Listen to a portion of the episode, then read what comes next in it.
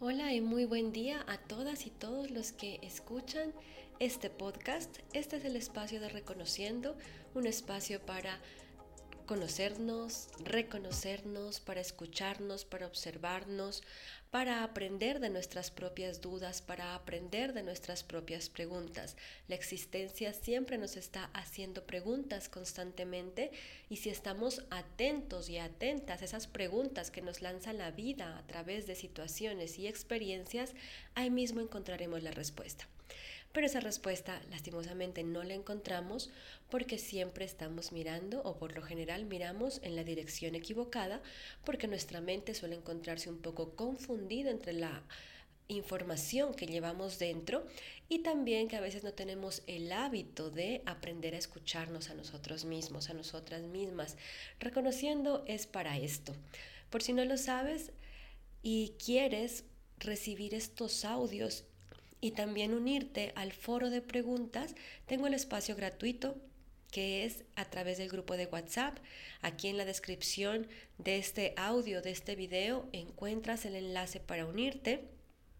Y también para todos aquellos y todas aquellas que quieran hacer de esto un trabajo personal, un acompañamiento de vida, en un, espacio para traer claridad y conciencia, para traer paz interior y cultivar el amor propio, también está la tribu premium y aquí en la cajita de descripciones encuentras el enlace donde está toda la información.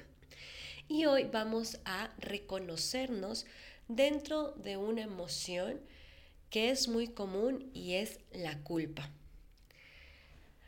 La culpa no solamente es culpa, la culpa, si la vemos, si nos observamos, está acompañada de muchas otras emociones, de muchos otros sentires. Cuando identificamos algo que se siente como culpa, y esto es muy curioso, ¿no? Porque tenemos nombre para sensaciones que muchas veces son prácticamente indescriptibles. Entonces, yo te hago la pregunta, ¿cómo es que reconoces que eso es culpa? ¿Dónde aprendiste? ¿Quién nos enseñó que ese sentir se llama culpa? Porque eso está muy asociado a lo que nosotras creemos sobre la culpa. ¿Qué creo yo sobre sentirme culpable? ¿Qué creo yo que es la culpa? ¿Qué creo yo de cómo debo responder a la culpa. O también este tema lo desarrollé también un poco más en mi blog, igual acá debajito te dejo el enlace para que ingreses al blog. Y una pregunta que siempre sale es, ¿debo o no debo sentirme culpable en esta situación? Pero hay algo aún más interesante, que cuando te sientes culpable, como es una sensación muy fea, porque todos hemos sentido culpa, porque viene acompañada de sentimientos de frustración, viene acompañada de sentimientos de impotencia, de sentimientos de inferioridad, que va muy ligado también a ya no merezco esto. Entonces, ese cúmulo de sentimientos que es como una maraña de hilos negros ahí que nos ataca, que parece que nos ataca, que llega y no sabemos cómo manejarla. Entonces, ¿qué hago con la culpa? Como no tenemos ese manejo, ese entrenamiento en el manejo emocional, como no tenemos muchas veces ese manejo en el, ok, me voy a sentar aquí a ver qué me pasa. Nuestra tendencia natural frente al miedo y frente a todas estas emociones y sensaciones es la huida. Buscar de qué forma acallo esto, ¿sí? ¿Cómo huyo de esto? Cómo compenso la culpa o aún más común y casi que inconsciente, cómo le hallo la responsabilidad a la otra parte para yo ya no sentirme tan culpable. Entonces, ¿cómo no es solo esto mi responsabilidad, sino también es del otro? Y ahí caemos en una trampa en la cual caemos en la vida constantemente y sobre todo en las relaciones. Para aminorar este sentimiento, para disminuir, para no hacerle frente a esto que yo estoy experimentando, entonces le tiro la mirada al otro. ¿Qué hizo? ¿Qué no hizo? ¿cuánta responsabilidad tiene? Y cuando veo que el otro tiene también responsabilidad, porque es obvio, porque en una relación no solamente somos uno, somos dos, somos muchos, en una situación muchas están involucradas más personas, más situaciones, más, más partes. Y cuando veo que la otra parte tiene también responsabilidad, digo, ah, entonces no fue solo mi culpa. Y ahí parece que el sentimiento baja, pero no desaparece. Porque en el fondo, en el fondo, todavía sentimos que debemos hacer algo para solucionar aquello que creemos hemos hecho mal. Y vuelvo y me regreso al origen. Yo creo que he hecho algo mal, que he hecho algo indebido y entonces me siento culpable. La culpa siempre nos va a invitar, y no solo la culpa, sino cualquier emoción, y lo dije al inicio de este audio, toda experiencia nos va a invitar a hacernos las preguntas correctas. Y reconociendo en la tribu premium, eso es lo que quiero que aprendas, a hacerte y aprendamos todas a hacernos las preguntas correctas frente a diferentes situaciones para no caer en el voy a huir, le voy a echar la culpa al otro o voy a buscar, entre comillas, la solución más espiritual para esto. La pregunta que nos hace la culpa o las preguntas que nos hacen la culpa son, ¿dónde está o estaba mi responsabilidad en esta situación? Vuelvo y repito, ¿dónde está o estaba mi responsabilidad en esta situación? Esta es la primera pregunta. Cuando frente a alguna situación que me hace sentir culpable, en lugar de empezar a mirar quiénes son los involucrados, quién hizo más, quién hizo menos, o en lugar de caer en el yo no merezco, yo soy mala, yo hice esto mal y entonces trato de las mil formas comprometiendo incluso a veces nuestra integridad y nuestro bienestar y nuestros valores en solucionar eso que creemos hicimos mal. Yo me paro un momento, respiro, tomo silencio, cojo un cuadernito, un lapicero y me pregunto, ¿dónde está la parte de mi responsabilidad en esta situación? ¿Cuánta responsabilidad tengo aquí? Y si de verdad he sido o no he sido responsable de esto.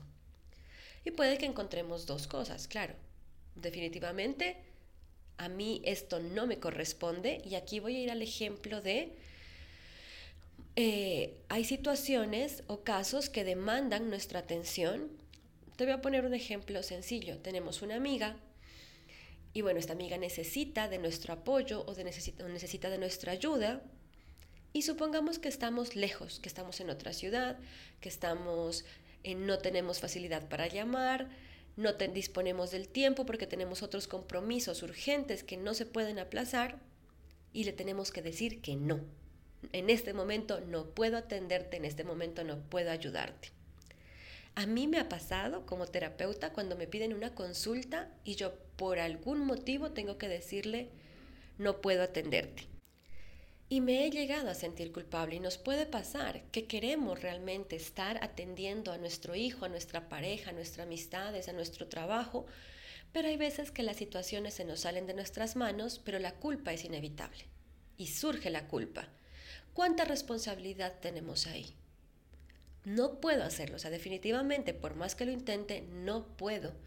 Cuando yo empiezo poco a poco, y esto no es que yo me haga la pregunta, encuentro la respuesta y todo desaparece, esto es un entrenamiento. Asimismo, como desde la niñez nos entrenaron a sentirnos culpables, con estas creencias de eres insuficiente, no mereces, no vales y necesitas hacer mucho para que los demás te amen y si no lo haces los demás no te aman, entonces te sientes culpable porque no eres suficiente. Asimismo, nos entrenamos día a día y repetimos el patrón y repetimos el pensamiento. Asimismo, tenemos que entrenarnos y reeducarnos a darnos cuenta conscientemente de qué tan responsables somos en las situaciones, qué tanto podemos estar ahí o definitivamente qué tanto ya no es nuestra responsabilidad. ¿De acuerdo? Y esto lo voy a estar grabando en, otro audio y vamos a hacer un trabajo intenso en la tribu premium de reconociendo de dar ese primer paso, el primer paso a salir de los patrones repetitivos, porque siempre necesitamos empujoncitos y contención para llegar hasta ahí. Que alguien me ayude es como cuando estoy intentando cambiar un tema de alimentación, cuando estoy intentando madrugar, necesitamos instalar el hábito y lo mismo pasa con las emociones y con los pensamientos, porque toda acción es el resultado de un pensamiento y es el resultado de una emoción. Y la segunda, segunda pregunta que me invita a hacerme la culpa es, ¿dónde está mi compromiso aquí? Y ahora voy a ponerles otro ejemplo. Pasa que hay situaciones de la sociedad que yo rechazo constantemente, ¿sí? Temas de diligencias legales, temas de educación, hay cosas con las que yo no estoy de acuerdo, no van conmigo. Sin embargo, ¿sí? A veces para mí son inevitables hacer trámites legales, de cuentas, de, las exigencias de la sociedad, son importantes porque son necesarios, es parte de la ley de donde vivo. Y como no me gustan, desde mi inconsciente yo las rechazo, pero igual me están siendo útiles, ¿sí? Igual me están sirviendo, me están haciendo de utilidad de alguna forma y las estoy usando. Y cuando les empiezo a hacer caso omiso, entonces, no, no, sé, no pagué una factura, no presté atención a lo que mm, dice la profe de mi hijo en el colegio. Y cuando eso, el no haber estado yo presente, el haber evadido mi responsabilidad, me hace sentir culpable. O te voy a poner un ejemplo en relaciones. Cuando porque me dio pereza no le compré el detalle de cumpleaños a alguien que es importante para mí, solo porque estuvo muy ocupada, pero en realidad en el fondo es que a mí me da pereza salir a la calle y salir de compras. Y entonces me siento culpable, porque claro, toda acción tiene su reacción. Toda acción o no acción u omisión de la acción trae una consecuencia. Y cuando llega esa consecuencia, y entonces mi amiga, mi amigo, mi pareja, yo veo que todos le compraron regalos o, está festejando y yo, por más de que la quiera, lo quiero, no fui capaz de tener un detalle con él, con ella. Cuando veo que aquello que los servicios que la sociedad me presta están siendo útiles, pero yo no estoy poniendo de mi parte, estoy evadiendo mi responsabilidad y me empiezo a sentir culpable. Y aquí viene la segunda pregunta y es, ¿dónde está mi compromiso aquí? ¿Dónde está mi compromiso en esta relación? ¿Dónde está mi compromiso en mi trabajo? ¿Dónde está mi compromiso también en la sociedad de la que participo? Si nosotras empezamos a hacernos responsables de nuestra vida con conciencia y sabemos elegir que sí y que no, la culpa será un llamado de atención a decirme. Entonces aparece la culpa y me pregunta, ¿Estás siendo responsable en esta situación? ¿Dónde está tu compromiso con este aspecto de tu vida? Y ahí la culpa simplemente se transforma en lo que es. La emoción y cualquier sentimiento se transforma en lo que es, una energía pasajera que simplemente quiere recordarme que no estoy siendo objetiva, que no me estoy haciendo cargo de mí misma, pero que algo no está en orden, algo no está en alineación ni coherencia en mi vida. Quiero mostrarles que hay que a veces es como, no, siente la culpa, claro que hay que sentirla, siente el dolor, obvio hay que sentirlo, siente la frustración, todo hay que sentirlo, pero también se trata de ir un poco más allá. La vida es completa. No solamente somos espiritualidad, no solamente somos mentalidad y no solamente somos fisicalidad. Somos un ser que siente, que experimenta, que piensa, que aprende, que, que hace conexiones para poder comprender el mundo y con base en eso poder actuar pero como tenemos un proceso sumamente inconsciente donde siento y no le quiero escuchar o le escucho demasiado y me dejo llevar por mi cabeza, donde tengo pensamientos a los que no les he prestado atención, tengo una mente completamente desatendida y tengo un cuerpo pues que simplemente reacciona y reacciona frente a cada situación. Y en mi consultorio siempre llegan es como me siento muy culpable, a mí en la maternidad, yo sé que todas las que somos madres nos ha pasado mucho, ¿no? A mí me pasa constantemente, la culpa no es que desaparezca, la culpa yo la veo siempre y cualquier emoción como el botoncito rojo que se enciende en mi tablero de la vida y me dice, hey, hey, aquí hay algo que debes atender. ¿Para qué? Pues para estar en bienestar, para estar en armonía, para estar en esa sensación de paz y tranquilidad en la que tú quieres estar. Entonces yo a veces como que, bueno, me voy al gimnasio, pero digo, debería pasar más tiempo con mi hijo, eh, debería estar haciendo esto, yo no debería ir al gimnasio, ¿cómo se me ocurre a mí estarme tomando este tiempo para mí?